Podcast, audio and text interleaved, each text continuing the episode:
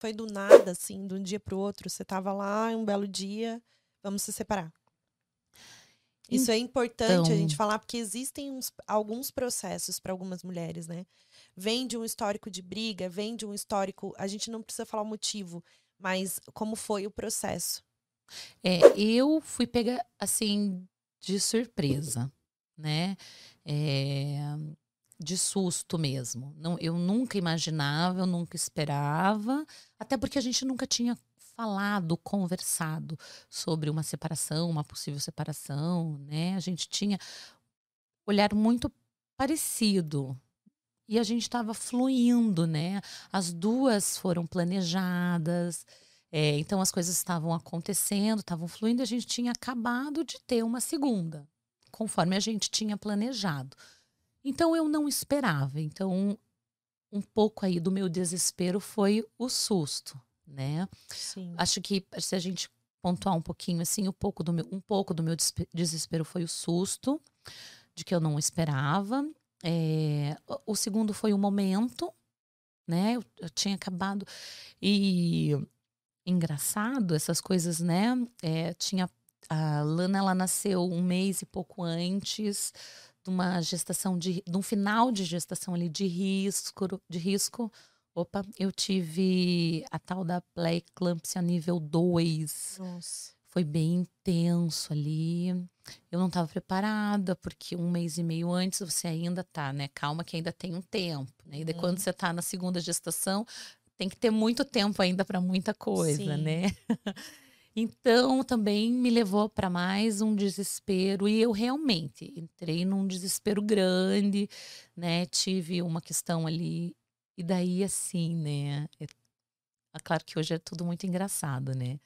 Mas naquele exato, nos, nos exatos dias ali, é, a minha mãe, que é uma grande rede de apoio, né? Lá na cidade onde ela morava, ela caiu da cadeira e quebrou um braço. E ela tinha que ficar nove dias sem se mexer para o braço voltar ao normal, sei lá. Nossa.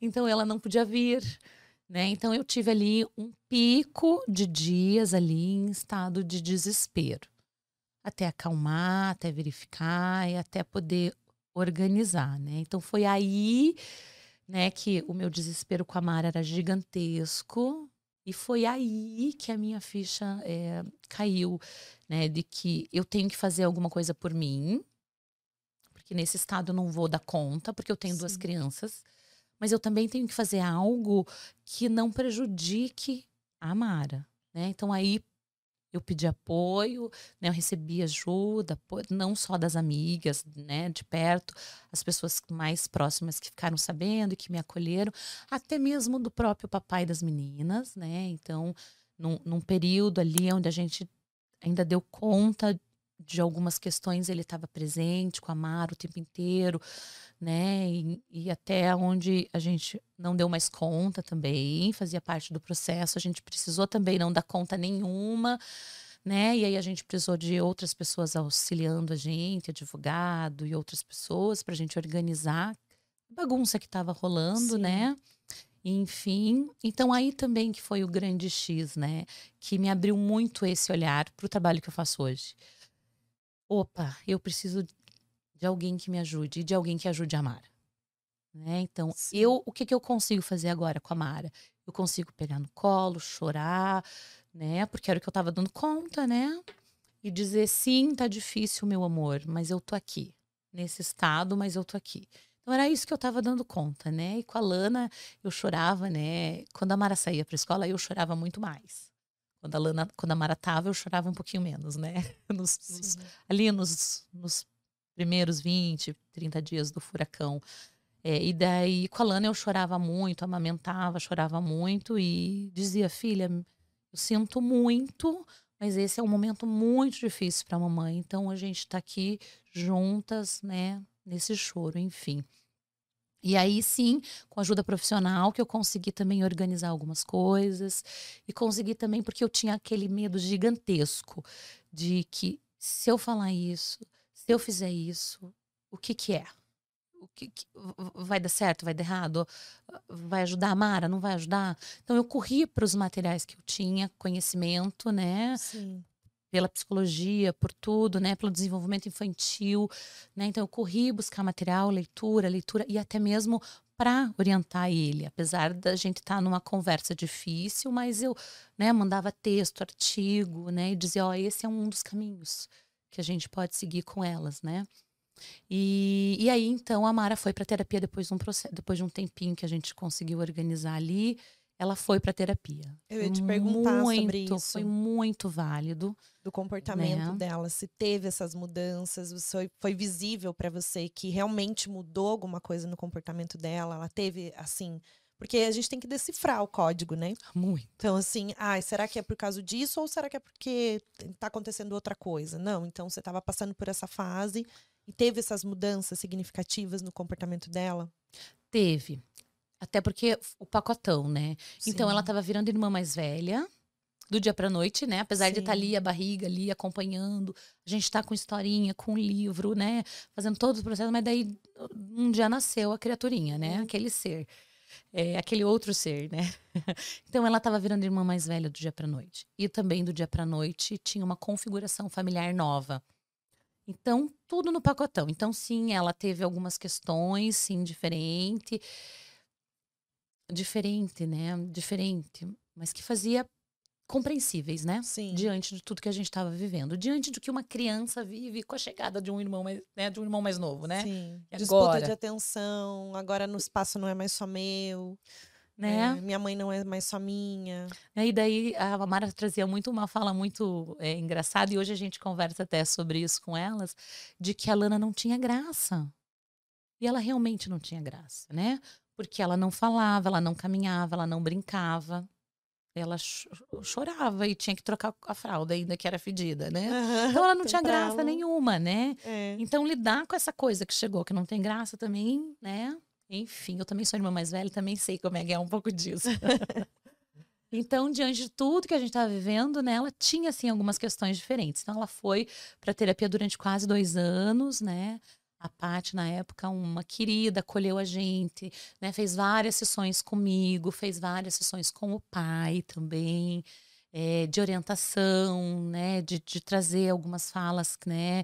Algumas questões que a própria Mara tinha. Então, foi muito rico para a gente também, né? Esse processo, e principalmente para ela.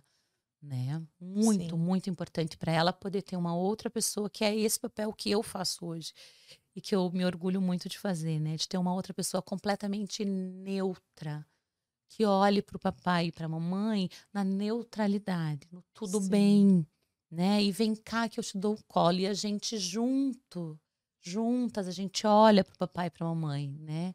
Então foi muito importante para gente esse, esse, processo, esse trabalho. Foi aí, né, que também me abriu bastante esse olhar, porque se eu falar para você Ai, desculpa. Foi nada.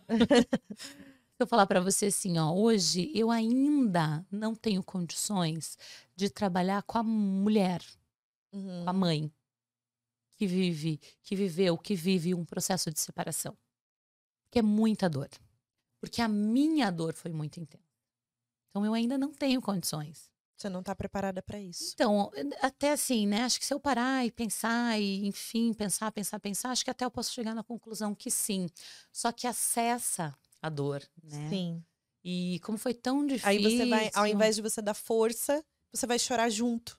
Né? Não que você não possa fazer isso. Sim, um profissional, ele pode, pode. também, na hum. vulnerabilidade dele, demonstrar o que ele está sentindo por aquele paciente por pura empatia. Ele pode isso. fazer isso mas não é o caso. Isso. Ali você tem que estar tá íntegra, né? Aquilo que você falou da neutralidade. Neutra no sentimento, entre aspas, né? Porque a gente é ser humano, tem sentimento Sim. a todo momento, independente se é uma psicóloga falando de um luto, de uma situação que viveu. Mas precisa ter um, um pouco mais de firmeza, né? Então, você não está preparada ainda para trabalhar com mulheres. Mas com as crianças, sim, sim. Porque foi aí também que foi o grande desespero, né? Foi o desespero de que eu tenho que me resolver aqui, mas eu também tenho que resolver ali. Também é minha responsabilidade o que chega ali, a dor que está ali. Né? E diante de tudo isso, né, no meu olhar sistêmico da minha formação toda, é, teve uma coisa que ficou muito forte para mim com toda essa vivência, né? De que a partir do momento que eu parto do pressuposto que isso que está acontecendo na minha vida é da minha responsabilidade, não importa que foi o outro, não importa. É da minha responsabilidade, responsabilidade isso que está acontecendo. Eu já consigo entrar, olhar, encarar o caminho da cura, uhum. né? Então eu saio do meu papel de vítima, eu saio, né? É, eu consigo ali abrir um pouquinho a luz da dor e eu consigo caminhar nesse caminho da cura. Sim. Né? Você tocou nesse ponto, né, de, de falar sobre isso, acessar essa dor. Eu tive um exemplo na minha casa que foi a minha mãe, né? A minha mãe teve dois casamentos. Então, foi um com meu pai, um com meu padrasto na época, né? Então, eu tinha um ano de idade. Então, eu não entendia muita coisa, mas eu vi todo o sofrimento da minha mãe durante todos esses anos, né? Depois e depois no segundo casamento o quanto foi muito difícil. Minha mãe ficou num estado de depressão muito profundo. E para ela sair disso, precisou de muitas coisas, né, ao redor, muita rede de apoio por parte da minha avó, por parte das irmãs dela. Então, realmente essa rede de apoio faz diferença. Hum. Você precisou organizar isso, quem que vai me ajudar, quem vai fazer isso, né? A família tem esse papel fundamental na vida desse, desse casal, hum. esse acolhimento. Então, independente disso, né? Depois vieram várias outras coisas, né? O emprego, tudo aconteceu na vida da minha mãe assim, desmoronando. E hoje para ela se tornar, a gente tem essa fase, né, da sabedoria, do entendimento, de tudo. Para ela entender, chegar nessa, nessa cura, né? Que na verdade não cura. Uhum. Você vive. O luto ele tem as fases, né? Você relembra o que você viveu, você pensa naquilo ainda. Será que eu poderia mais com a minha mãe eu sinto que ela, ela assim, ela resolveu essa questão, né? E teve outras questões também por parte da, das pessoas com que ela se relacionou, então muito triste, né? Então, assim, para ela foi muito doloroso, porque ela era uma mulher assim, trabalho casa, casa trabalho. Então não tinha uma um motivo assim real, aparente do porquê essas pessoas estavam fazendo isso com ela. Sim. Ela era jovem, depois ela já tinha uma maturidade, também não deu certo. Então ela poderia chegar, ah, não, é culpa é só minha, eu que não deu que não dei certo com ninguém, também não posso dar, né? Ela poderia pensar assim, mas não.